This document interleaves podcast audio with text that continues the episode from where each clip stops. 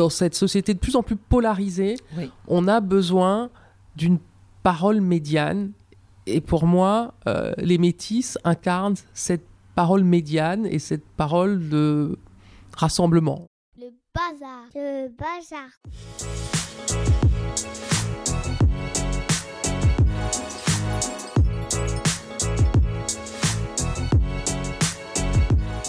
Je suis Alexia Sena et je suis ravie de vous accueillir dans la quatrième saison du podcast Joyeux Bazar. Ici, on met des mots forts, singuliers, intimes sur ce que signifie porter une double culture. On y met aussi des rires, des silences, des points d'interrogation et de la nuance, car on a besoin de nuances sur ces sujets, n'est-ce pas? Allez, c'est parti Elisabeth Tchungi. Oh, vous connaissez forcément Elisabeth Tchungi, en tout cas son visage. Cette journaliste a été la première africaine, d'origine africaine, à présenter le JT de TV5 Monde. Elle a été euh, la première femme à présenter le magazine culturel de deuxième partie de soirée sur France 2. Alors ça paraît anecdotique comme ça, mais juste pour dire un peu quel est le level, c'était le créneau de Bernard Pivot, entre autres, avant. Donc c'était le magazine avant-première. Et euh, elle a présenté alors le JT des enfants, les maternelles, Africart, autant d'émissions emblématiques. Et aujourd'hui, elle est la seule femme noire au COMEX du groupe Orange. Elisabeth Yongui, qu'est-ce que ça fait d'être une rôle modèle je suis devenue rôle modèle à l'insu de mon plein gré, comme dirait l'autre. Euh, parce que je, suis euh, donc née de parents, euh, donc mon père camerounais, ma mère française, donc je, je suis, je, je, je vis dans ma chair l'expérience du métissage euh, dès mm. que je, je, pointe le bout de mon nez dans ce monde. Quand je sors major de ma promo de la meilleure école de journalisme de France, à mm. savoir le SJ Lille, et que mon CDD de fin d'année s'effectue dans la plus grande rédaction de France et d'Europe, à savoir TF1, je ne me pose absolument pas la question de ma couleur. J'arrive armé de mon bagage euh, et de ma passion euh, dans ce métier de journaliste. Et, euh, il va y avoir une prise de conscience dès que je pénètre dans l'open space de TF1.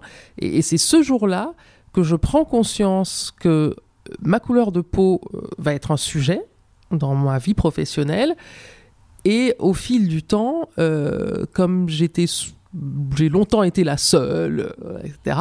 Au fil du temps, j'avais des, des, petits jeunes qui venaient me voir et qui me disaient Ah, mais grâce à vous, on peut s'identifier, on peut se projeter dans ces métiers. Et comment vous le vivez? Est-ce que parfois ça a pu être euh, lourd? La pression de l'exemplarité, euh, elle est aussi dans mon éducation. Euh, mes parents m'ont élevé avec des valeurs, avec euh, avec vraiment l'idée de l'excellence et l'idée l'idée de l'éthique, de l'idée que la fin ne justifie pas les moyens et qu'il faut avancer droit dans ses bottes dans la vie. donc donc la pression de la responsabilité par rapport à moi-même et l'héritage familial était déjà là. C'est vrai que lorsque j'ai compris que euh, je devenais un rôle modèle. Euh, ça a été une responsabilité euh, supplémentaire parce que je me suis dit, tu peux pas faire n'importe quoi, tu peux plus, tu peux, faut faire les bons choix de carrière. on a tellement vite fait de recataloguer des personnes comme toi dans le registre de la jolie potiche ou ou de, enfin voilà, que je me suis vraiment mis une certaine pression sur le fait de d'animer des programmes avec du fond, euh, d'avoir une vie intellectuelle intense, parce que je, euh, je, voulais renvoyer cette image-là mm. euh, face à des modèles de dindes exotiques que les médias renvoient encore, de filles du soleil, de, filles qui choisissent de l'aide, de filles mm. de, de, de, de, copines de footballeurs. voilà, moi je voulais pas être là-dedans. Alors, je disais, vous êtes la, la seule femme noire aujourd'hui au Comex d'Orange. Est-ce que parfois ça vous en réunion de COMEX, quand vous regardez sur votre gauche puis sur votre droite, est-ce que parfois vous dites, ce serait bien qu'on soit quand même deux ou trois, quoi, qu'il y ait d'autres gens qui me ressemblent? Alors, je ne suis pas la seule femme noire du COMEX, je suis la seule femme métisse du COMEX. Ah non, je dis juste que je ne me définis pas comme étant une femme noire, mais comme étant une femme métisse. Et euh, pour moi, c'est important. Mm. Euh, et c'est pas. Euh, je sais que d'introduire ce genre de nuances, ça peut, ça peut crisper déjà certains. Ça peut crisper tous ceux qui considèrent euh, qui ont cette approche euh, euh, héritée de l'approche afro-américaine, qui Mm. considère qu'à partir La du moment où tu as une goutte de sang noir, tu es noir. Je pense que le, moi je revendique la nuance.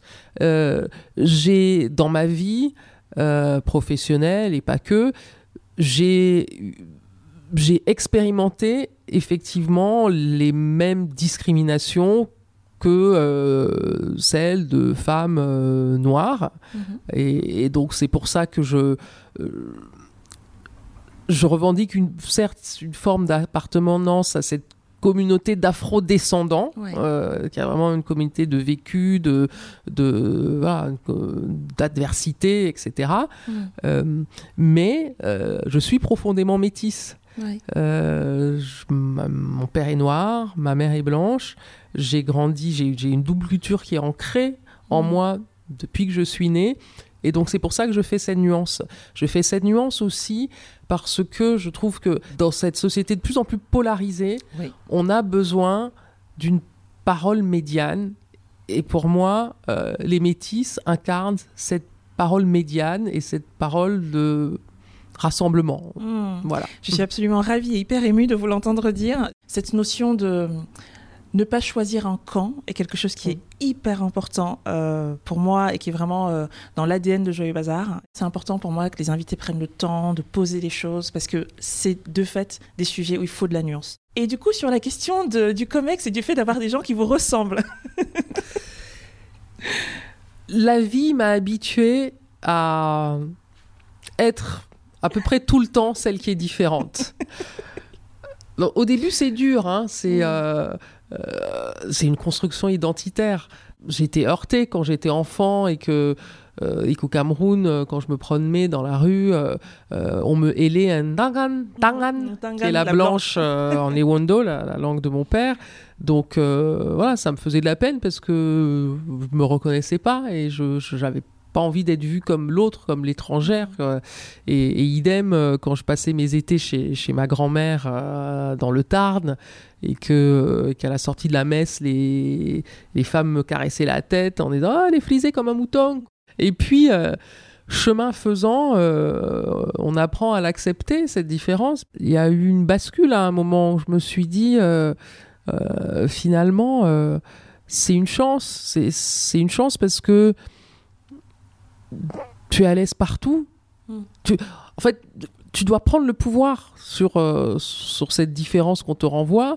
Tu dois la, la prendre, te l'approprier et en faire une force.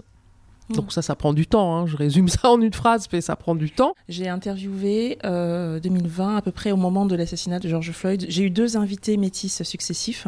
Et c'était très intéressant parce qu'il y, y en avait un, le premier, qui me dit quand on est métis, on est nulle part à sa place. Et qui racontait un peu ce que vous disiez avec euh, euh, je suis blanche parmi les noirs et noire parmi les blancs, finalement. Euh, et le deuxième me disait moi, je suis un caméléon. J'ai une, une espèce de super pouvoir qui me permet d'être à l'aise dans les deux mondes, enfin deux plus mondes. Et du coup, je suis un passeur. Et j'ai l'impression que vous, vous avez expérimenté les deux, vous êtes passé de, de l'un à l'autre. Vous avez deux enfants, vous avez deux garçons. Euh, comment eux, ils naviguent dans leur identité euh, multiculturelle? Il y a de la France, il y a du Cameroun, il y a de l'Italie aussi dans leur, euh, dans leur culture. Comment ils- eux, ils vivent ça? Comment vous les voyez vivre ça? J'ai des amis euh, comme moi, métis camerounais, père camerounais, mère française, euh, dont le lien avec le Cameroun se rompait au décès euh, du père. Ah oui. Parce que le père euh, représentait le point d'ancrage, le port d'attache, euh, et euh, il n'était plus là, donc il n'y avait plus la maison familiale, ou plus le... et et- et je, je voyais le déchirement que c'était pour, pour ses amis. Et donc, j'ai décidé, avant même d'être maman, d'acheter un terrain au Cameroun, de construire ma maison. Et donc, c'était je- c'était mon chez-moi décorrélé euh, du village de mon père, etc. C'était, j- j'ai décidé de me construire mon propre point d'ancrage Mm. pour que cela euh, devienne un point d'ancrage pour mes enfants. Et, euh, et de facto, euh, ils sont nés et euh, tous les deux, euh, la première fois qu'ils sont allés au Cameroun, ils étaient bébés, ils avaient 4 mois et, Mm. et j- ils ont beaucoup de chance parce qu'on y retourne régulièrement. Ouais. On y va deux à trois fois par an. Et la maison est au bord de la mer dans un village de pêcheurs. Et quand ils y vont, euh, ils jouent avec, euh, ils ont leurs copains dans le village. Euh, ils vont même à l'école parfois du village parce que les, les congés ne coïncident pas. Donc de temps en temps, hop, ils passaient une tête à la récré. Et puis un jour, il y a une maîtresse qui a dit ah ben venez dans la classe, venez voir. Et si je puis me permettre, il me semble que leur grand-père a fait plus ou moins la même chose, a séché la cacaoyère pour aller à l'école un, jour. Oui oui effectivement. C'est la seule personne que je connaisse qui a fait une fugue pour aller à l'école. donc oui oui ça il y a de l'atavisme quelque part. Oui, oui, oui, je vois ça. D'accord. Et, et, donc, euh, et donc j'ai cultivé, je cultive cette fibre camerounaise. Aujourd'hui, quand on leur pose la question, euh, ils vont pas dire ah, on est français, quoi. Ils vont dire on est français et camerounais. Mm, mm. Au-delà de, l'ancrage euh, euh, géographique, mais que je, ne, que je ne minimise pas, parce que bien sûr, je, comprends ce que, ce que vous dites sur l'ancrage et, le lieu aussi où on revient régulièrement et on crée des attaches. Mais est-ce que, euh, bah, dans les questions qu'ils peuvent vous poser quand même, est-ce que vous, est-ce que vous, vous entendez parfois que ça se brouille un peu euh, sur ce côté euh, je suis euh, ni d'un côté ni de l'autre ou alors je suis les deux mais c'est un peu voilà mouvant. Ou est-ce que globalement vous avez l'impression qu'ils sont à l'aise et peut-être plus à l'aise sur ce sujet-là que vous ne l'étiez à leur âge? L'aîné, celui qui est adolescent, est très à l'aise par rapport à ces sujets, à son métissage mais peut-être que c'est lié aussi au fait qu'il a une autre différence. Il est autiste. Donc finalement, voilà, son métissage, c'est une, une, autre deuxième différence. Deuxième différence. voilà, il y a un package comme ça. donc, euh, peut-être qu'il relativise. Il vit très bien. Le deuxième, euh, il se trouve que le deuxième est le, il est plus foncé de peau.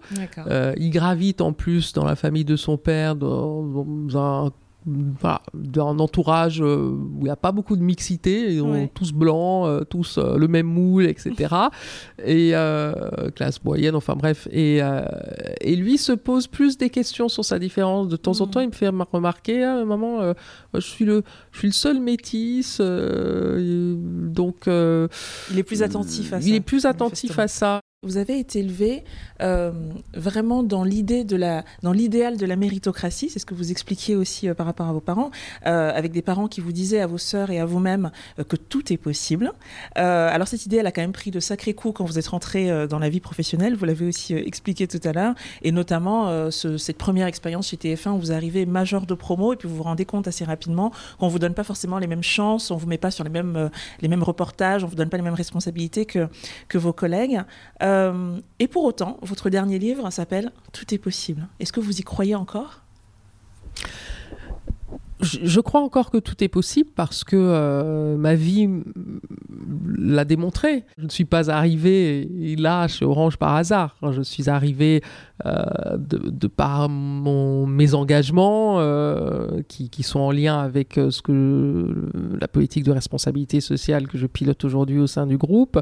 et c'est arrivé aussi parce que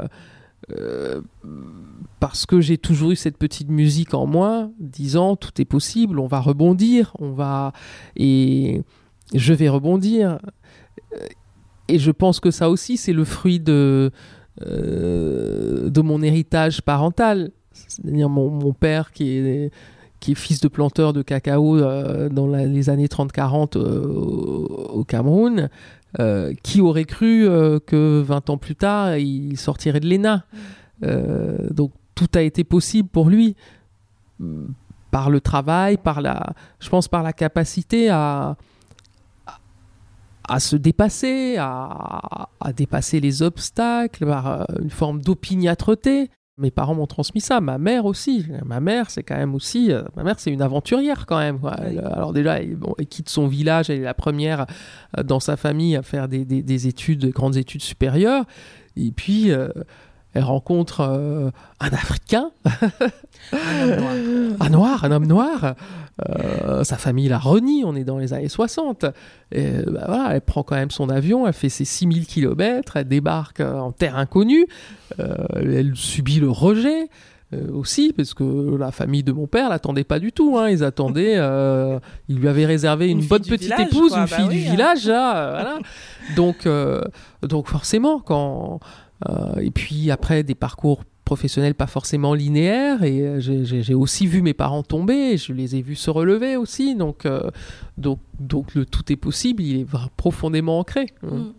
Est-ce que vous, vous comprenez qu'on puisse le juger un peu dangereux quand même, ce tout est possible, parce que peut-être qu'il euh, il met une pression sur les individus, sur leur capacité à, bah, se relever justement des obstacles, et peut-être pas suffisamment de pression sur le système. Est-ce que vous comprenez qu'on puisse se dire, il y a quand même euh, des réalités systémiques qui sont, qui sont compliquées quoi? Finalement, j'essaye d'avoir une approche pragmatique, parce que euh, oui, le système est ce qu'il est. Et de toute façon, là, on prend le sujet le sujet de la, couleur et de l'origine, mais on pourrait répliquer euh, sur le sujet euh, des femmes, hein, euh, l'égalité femmes-hommes. dès qu'on n'avance pas, on recule de trois cases. Mm-hmm. C'est parce qu'effectivement, il y a, on est dans une société où qui reste quand même le le règne de l'homme blanc quinquagénaire. Voilà, mais j'essaie quand même de faire la part des choses entre la réalité d'une société où les discriminations persistent et le discours victimaire qui ne fait pas avancer les mmh. choses. Donc voilà. Donc je préfère l'approche pragmatique. Oui, il y a des discriminations. Maintenant, à quoi ça sert de pleurer? Qu'est-ce qu'on fait? un peu voilà, qu'est-ce qu'on fait? Qu'est-ce qu'on fait? Le vivre ensemble est fait de nuances. Et, euh, si on n'arrive pas à être dans la nuance, euh, c'est compliqué. Donc vous, vous, maintenez le tout est possible. Je maintiens le tout est possible. Tout, tout est possible ne veut pas dire que tout est facile. Bien sûr, oui, oui. Mais tout est possible, à condition qu'on soit qui, qui, est un socle. Donc tout est mm. possible. Ça commence par des parents qui, euh, euh, qui, qui s'investissent dans l'éducation de leurs enfants.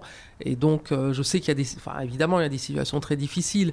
L'école de la République ne fait pas suffisamment son travail. Donc, quand quand les parents ne parlent pas la langue, ne peuvent pas accompagner les enfants dans les devoirs, etc. Enfin, évidemment, il y a, il y a des situations où c'est où c'est difficile de se projeter dans le tout est possible, mais, mais quand même, euh, l'aspiration, c'est celle-ci.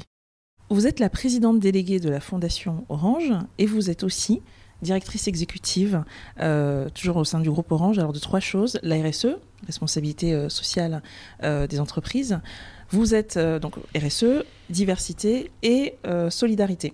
Sur la question des diversités, euh, quels, sont vos rôles? Que, Quelles sont vos responsabilités? Qu'est-ce que vous êtes censé faire à ce rôle-là? Je suis censé, en premier lieu, veiller à ce que chaque salarié, chacun des 143 000 salariés de ce groupe présent dans, dans, 27 pays en B2C et une centaine en B2B, euh, ne soit pas discriminé dans l'exercice euh, de son métier en fonction euh, de son sexe, de son origine, de son orientation sexuelle, de son éventuel handicap. La lutte contre les discriminations, c'est la première marche.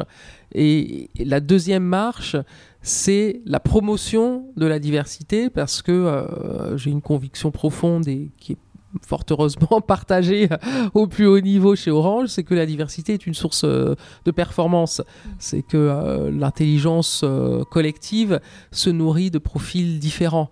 Et ces profils différents, il faut les, il faut les faire émerger. Et donc, euh, donc voilà, donc ça suppose de pouvoir euh, euh, lutter contre les biais, ça suppose de pouvoir établir un ascenseur juste au sein de l'organisation pour, par exemple, que les femmes se retrouvent pas à plafonner dans le middle management, mais parce que pénalisées par la maternité. Et, euh, et, effectivement, et on a aussi effectivement la question de la diversité euh, socioculturelle qui, euh, qui est plus difficile à, à, appréhender parce que elle ne se mesure pas. Et, et, or, enfin, pour moi, c'est un préalable. Donc j'ai pu notamment, quelques mois après mon arrivée, j'ai nous avons fait une mesure de la diversité socioculturelle euh, de, des membres du COMEX et des N-1 COMEX, donc les instances dirigeantes. Mmh. Euh, nous nous sommes appuyés sur le baromètre de la diversité euh, élaboré par le Club 21e siècle avec McKinsey. Parce qu'il existe des solutions malgré tout. Exactement, voilà. Euh, il existe des solutions et des outils. Et, le but, c'est de, euh, de pouvoir utiliser ces outils pour, euh, pour mesurer, avoir cet état des lieux et après voir effectivement les, les marges de progression que nous pouvons avoir. En ce moment, je lis un, livre de Pascal Demurger qui s'appelle euh, L'entreprise du XXIe siècle sera politique ou ne sera plus. Et en fait, il, explique, euh, enfin, il, défend en tout cas sa conviction selon laquelle euh, il y a un certain nombre de combats comme ça, politiques et historiquement régaliens, mais qui doivent et vont entrer dans le champ de l'entreprise parce qu'on l'attend aussi là-dessus. Pour l'instant, quand on parle, quand on regarde les enjeux de responsabilité sociétale des entreprises, euh, ils se focalisent beaucoup pour l'instant sur, euh, sur l'environnement, avec, mmh. euh, avec des notations, avec des évaluations qui nous obligent à, voilà, à, être, à être performants et à tenir nos engagements. Mais je suis persuadé que la, le champ social va être extrêmement important dans les, dans les 5-10 prochaines années. Les entreprises vont être aussi scrutées sur euh, leur... Euh, euh, voilà, sur leur capacité à, contribuer au progrès social mmh. et sociétal, et sociétal mmh. qu'à leur capacité à limiter le réchauffement climatique. Donc, donc voilà, pour ça, elles vont devoir se transformer, elles vont devoir attirer des talents euh, issus de toutes les diversités, et, euh, celles qui ne le feront pas euh, mourront, j'en ai la conviction. On va reparler un peu de vos parents. donc votre père, vous l'avez dit, votre père était camerounais, donc du peuple Wondo. Votre mère euh, est française, originaire du Tarn. Alors lui a effectivement quitté euh, euh, cette trajectoire qui le prédestinait à reprendre la cacaoyère paternelle et puis s'est retrouvé à faire Sciences Po et l'ENA en France. elle, votre maman, a quitté la ferme parentale. Elle a poursuivi ses études et largement au-delà de, je pense, ce qu'on attendait d'elle puisqu'elle a intégré euh, l'école normale. Alors, non content d'avoir euh, ainsi, euh, voilà, échappé, je ne sais pas, mais en tout cas de s'être éloigné de ce qu'on avait prévu peut-être pour eux, ils ont constitué, donc dans les années 50-60, un couple mixte. J'aimerais que vous lisiez un, passage de votre livre Je vous souhaite la pluie, qui est sorti en 2005. Je vous le montre et je vous laisse le lire. Tu es blanc, elle est noire, on vous le reprochera sans cesse. Ignorez les vautours, soyez forts et fertiles. Chez nous, les peuples du désert, l'eau est ce qu'il y a de plus précieux. Alors, je vous souhaite la pluie. Qu'elle vienne à bout de la sécheresse des cœurs et qu'elle irrigue votre foyer. Merci. Vous expliquiez que votre maman avait été euh, doublement rejetée, en tout cas ça avait été compliqué à la fois dans sa famille et dans sa, et sa belle famille. Est-ce que vous le savez parce qu'on vous l'a dit ou est-ce que vous le savez aussi parce que c'est des choses que vous avez ressenties vous, euh, enfant, dans l'une et l'autre des familles? Ce sont des choses que l'on m'a dites euh, d'abord. Et euh, enfant, j'avais, euh, je ressentais que ma mère était toujours perçue comme une étrangère. Mmh. elle parlait pas la langue. Elle, voilà, elle était, elle était exclue. des, des, réunions, des, grandes, des grandes palabres au village, tout en ayant passé sa vie à, accueillir des neveux, euh, des cousins du village euh, qui venaient à l'école euh, Yaoundé, donc qui habitaient chez nous. Mes parents leur payaient les frais de scolarité et voilà, ils étaient, ils étaient avec nous. donc voilà, je percevais une forme une forme d'ingratitude de cette famille qui avait tendance à considérer ma mère comme une sorte de vache à lait vraiment, je pense que ça, ça l'a accompagné dans son deuil. Cela a changé quand mon père est décédé. Mon père est décédé euh, en mai dernier, c'est tout récent. Et euh, pour ses, obsèques au village, euh, la famille, à la grande surprise de ma mère, alors déjà tous les discours qui se sont succédés ont salué à quel point euh, elle avait elle avait été aux côtés de son époux jusqu'au bout, avec la famille, etc. Et au final, euh, symboliquement, on le dit, euh, la famille au village l'a mise sur le toit. Hmm. Donc c'est vraiment la reine mère. Et elle s'y attendait pas du tout. Elle en a été très émue. Et, depuis, on est retourné au village et la famille pensait qu'elle ne mettrait plus jamais les pieds maintenant que son mari était décédé, etc.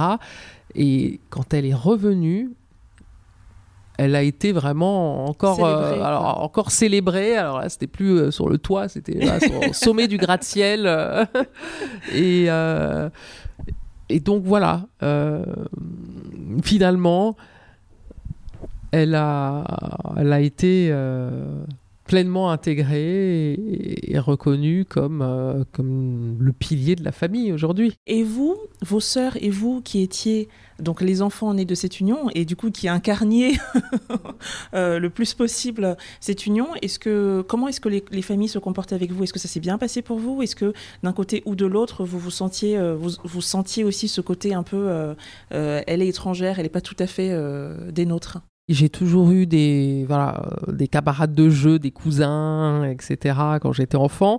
Euh, mais du côté de, mon père, ce qui a vraiment manqué, c'est que je ne parlais pas la langue. Mmh. Il ne nous a pas appris la langue. Euh, il considérait que c'était à aux tantes de les faire, mais pas à lui.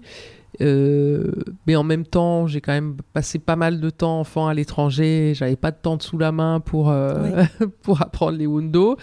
Et euh, j'ai beaucoup réfléchi, je me suis demandé pourquoi il ne nous a pas transmis la langue. Alors certes, on parle de langue maternelle, donc euh, la langue doit-elle se transmettre nécessairement par les femmes euh, Après, je me suis dit que c'est peut-être parce que ça avait été un, tel déchirement quand il part à 14 ans, il quitte ses parents, il ne reverra qu'une fois ses parents, sa mère, que finalement les Wondo, c'était, il y avait une charge émotionnelle très forte à transmettre euh, cette langue qu'il avait dû arrêter de parler brutalement pour s'intégrer en France. Donc voilà, c'est l'explication que que je me suis faite. Euh, mais pour moi, ça reste un vrai regret de ne pas parler la langue parce que je, ça m'exclut beaucoup euh, de, de, la famille au village, notamment. Et du côté de ma mère,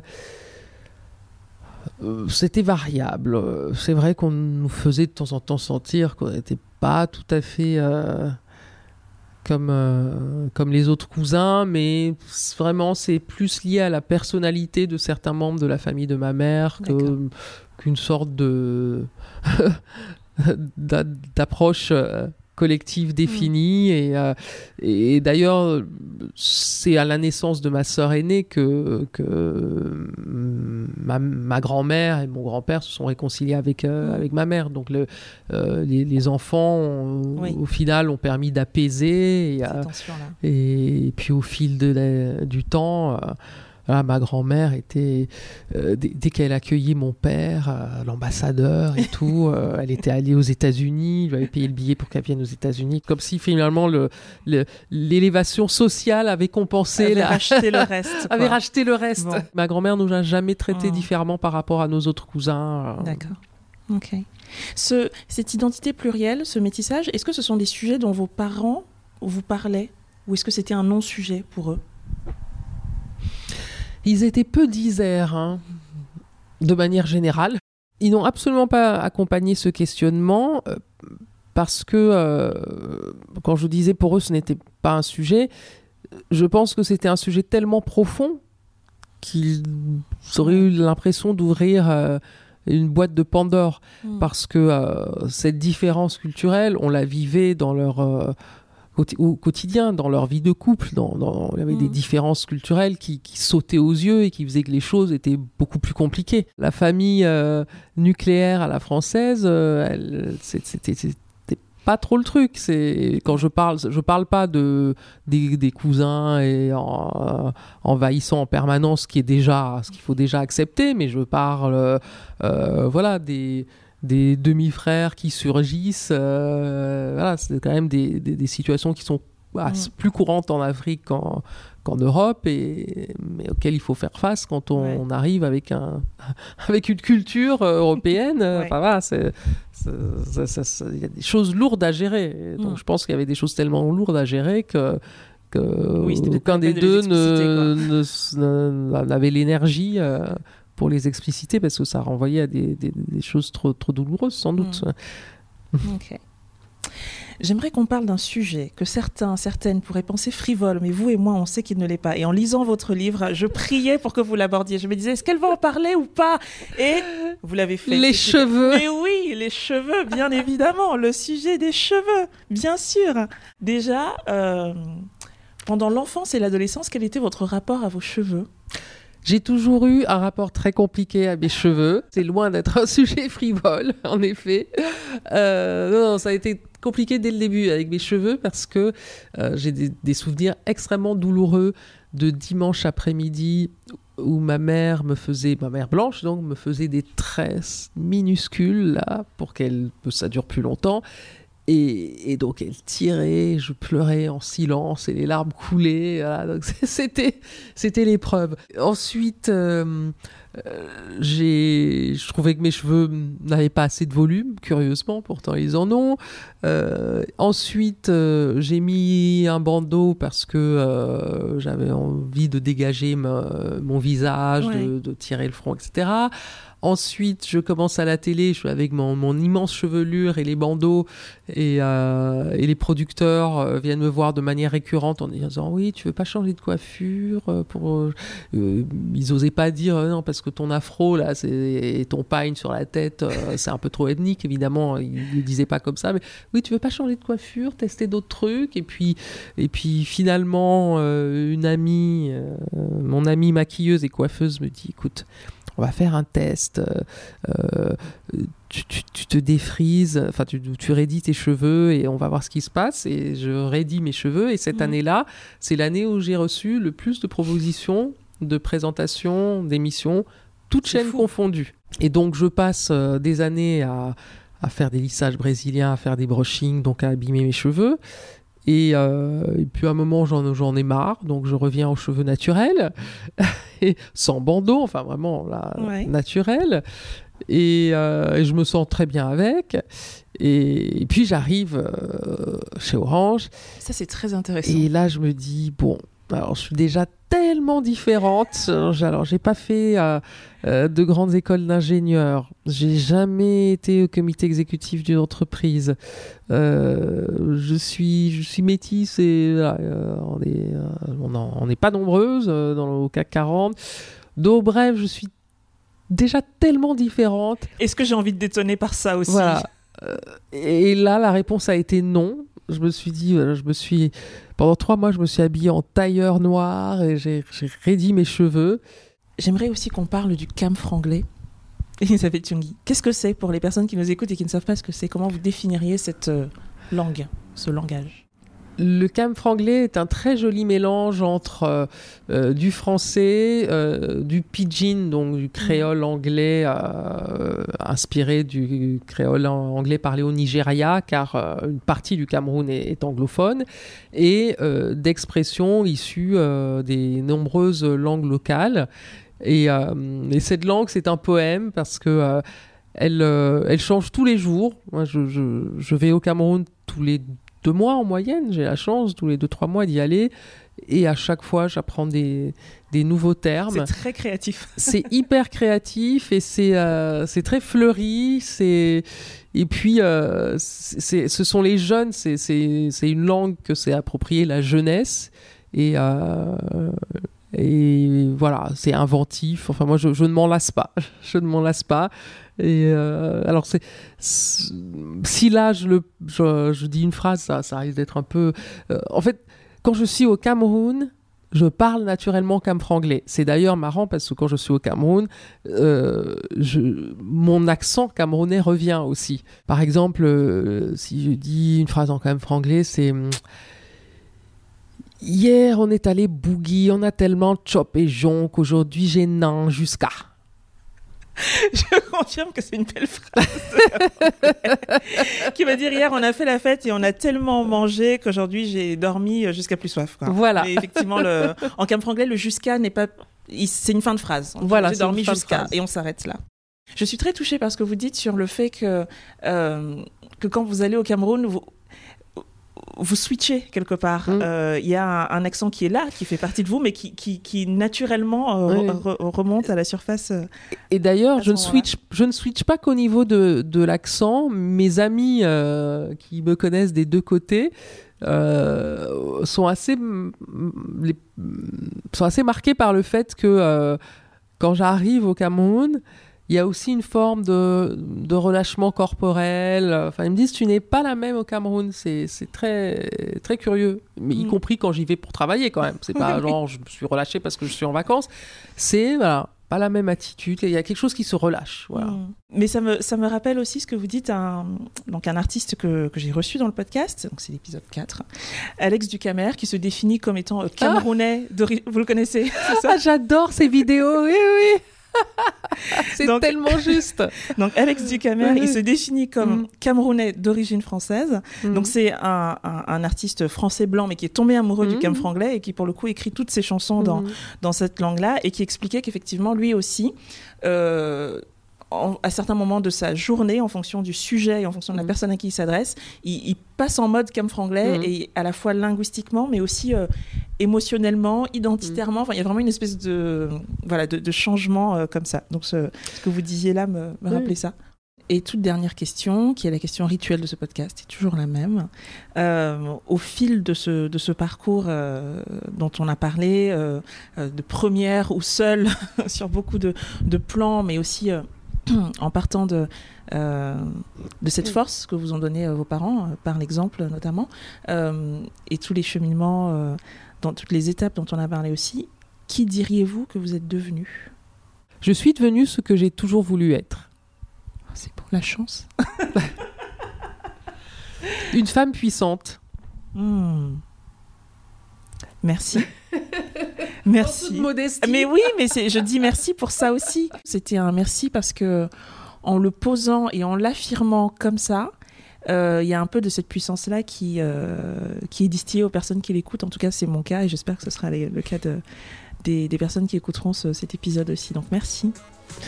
Merci beaucoup.